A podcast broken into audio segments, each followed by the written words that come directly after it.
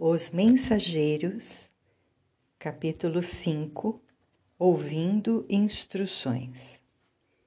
No grande salão, Aniceto esperava-nos acolhedor. Fileiras enormes de assistentes enchiam o espaço vastíssimo. Homens e mulheres aparentando idades diversas permaneciam recolhidos, a demonstrar, porém, expectativa e interesse. Hoje, explicou nosso orientador, dirigindo-se a Vicente de maneira particular, teremos a palavra de Telésforo, antigo líder da comunicação, que pediu a presença de todos os aprendizes do trabalho de intercâmbio entre nós e os irmãos encarnados. Sentamo-nos confortavelmente, aguardando por nossa vez. Daí a, daí a minutos, Telésforo penetrava no recinto sob harmoniosas vibrações de simpatia geral. Aniceto e outros instrutores instalaram-se ao lado dele, em torno da mesa nobre onde se localizava a direção da Assembleia. Após saudar a assistência numerosíssima, formulando votos de paz e incentivando-nos aos testemunhos redentores, Telésforo atingiu o assunto principal que o levara até ali. Agora, diz com autoridade, sem afetação. Conversaremos sobre as necessidades da representação de nossa colônia nos trabalhos terrestres. Aqui se encontram companheiros fracassados nas intenções mais nobres, irmãos outros desejosos de colaborar nas tarefas que condizem com as nossas responsabilidades atuais. Referimos-nos as laboriosas atividades da comunicação no plano carnal.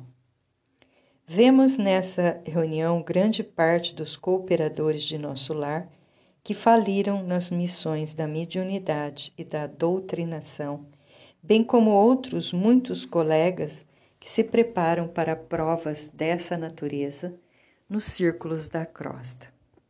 Nossa repartição vem promovendo grande movimento de auxílio a irmãos encarnados e desencarnados, que se revelam incapazes de qualquer ação além da superfície terrestre. Nossa tarefa é enorme.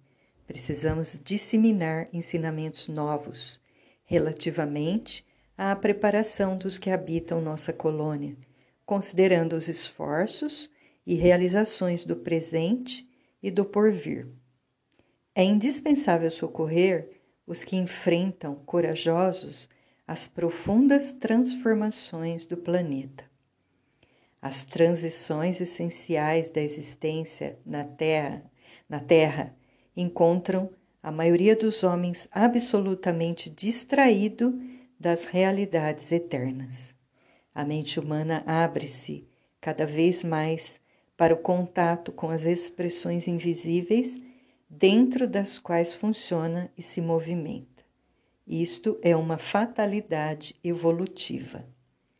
Desejamos e necessitamos auxiliar as criaturas terrestres. Todavia, contra a extensão de nosso concurso fraterno, operam dilatadas correntes de incompreensão.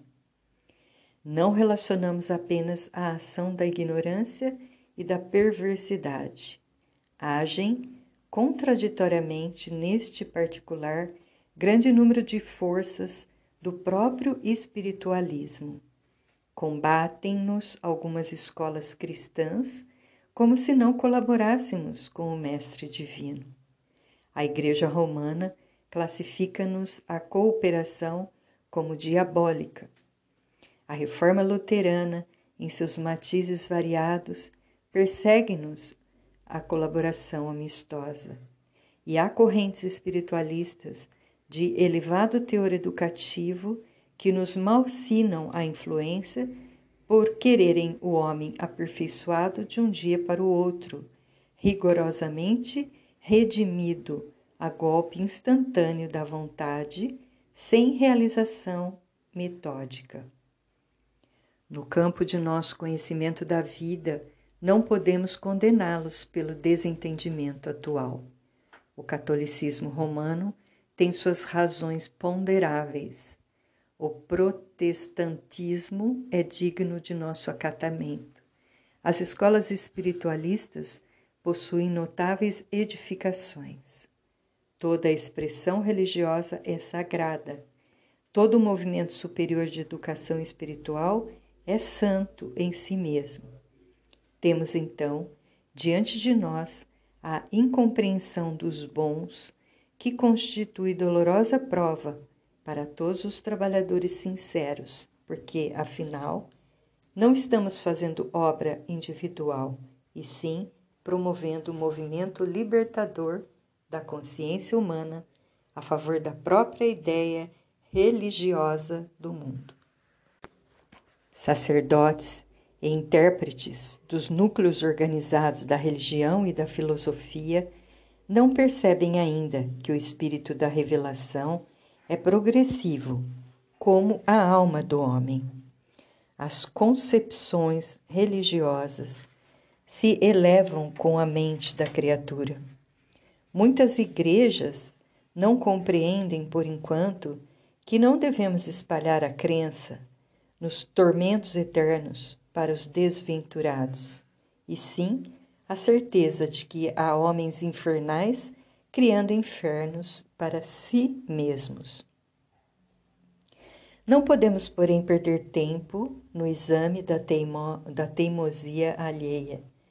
Temos serviços complexos e dilatados. E como dizíamos, a humanidade terrena aproxima-se dia a dia da esfera de vibrações dos invisíveis de condição inferior que a rodeia em todos os sentidos.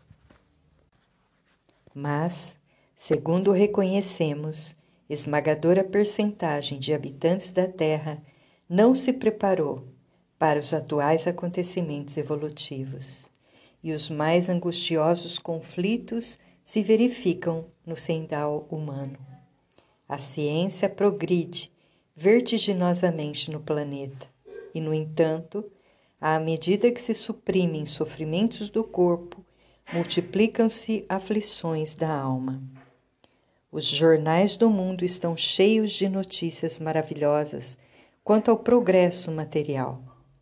Segredos sublimes da natureza são surpreendidos nos domínios do mar, da terra e do ar mas a estatística dos crimes humanos é espantosa.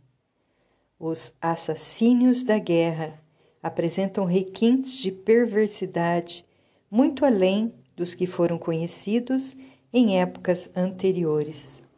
Os homicídios, os suicídios, as tragédias conjugais, os desastres do sentimento, as greves os impulsos revolucionários da indisciplina, a sede de experimentação inferior, a inquietação sexual, as moléstias desconhecidas, a loucura invadem os lares humanos. Não existe em país algum preparação espiritual bastante para o conforto físico. Entretanto, esse conforto tende a aumentar naturalmente o homem dominará cada vez mais a paisagem exterior que lhe constitui moradia, embora não se conheça a si mesmo. Atendido, porém, o corpo revelará as necessidades da alma, e vemos agora a criatura terrestre assoberbada de problemas graves, não só pelas deficiências de si própria, senão também pela espontânea aproximação psíquica com a esfera vibratória de milhões de desencarnados que se agarram à crosta planetária, sequiosos de renovar a existência que menosprezaram, sem maior consideração aos desígnios do Eterno. A rigor, também nós compreendemos que os serviços da comunicação no mundo deveriam realizar-se apenas no plano da inspiração divina para os círculos terrenos, do superior para o inferior. Mas, Como agir diante de milhões de enfermos e criminosos nas zonas visíveis e invisíveis da experiência humana? Pelo simples culto externo, como pretende a Igreja de Roma? Pelo ato de fé exclusivamente, como espera a reforma protestante? Por mera afirmação da vontade, conforme pontificam certas escolas espiritualistas? Não podemos, no entanto, circunscrever apreciações na visão unilateral do problema. Concordamos que a reverência ao Pai, a fé e a vontade são expressões básicas da realização divina no homem, mas não podemos esquecer que o trabalho é necessidade fundamental de cada espírito. Que outros irmãos nossos perseverem tão somente nas especulações teológicas. Encaremos, porém, os serviços do Senhor como se faz indispensável. A humanidade terrena atualmente é como um grande organismo coletivo, cujas células, que são as personalidades humanas, se envolvem no desequilíbrio entre si em processo mundial de reajustamento e redenção. Quantos cooperam conosco? Veem a extensão dos cipuais em que se debate a mente humana. Criminosos agarram-se a criminosos. Doentes associam-se a doentes.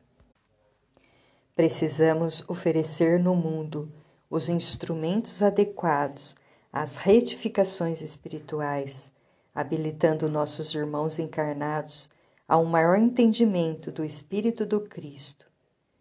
Para consegui-lo, todavia, necessitamos de colaboradores fiéis que não cogitem de condições, compensações e discussões, mas que se interessem pela sublimidade do sacrifício e de renunciação com o Senhor.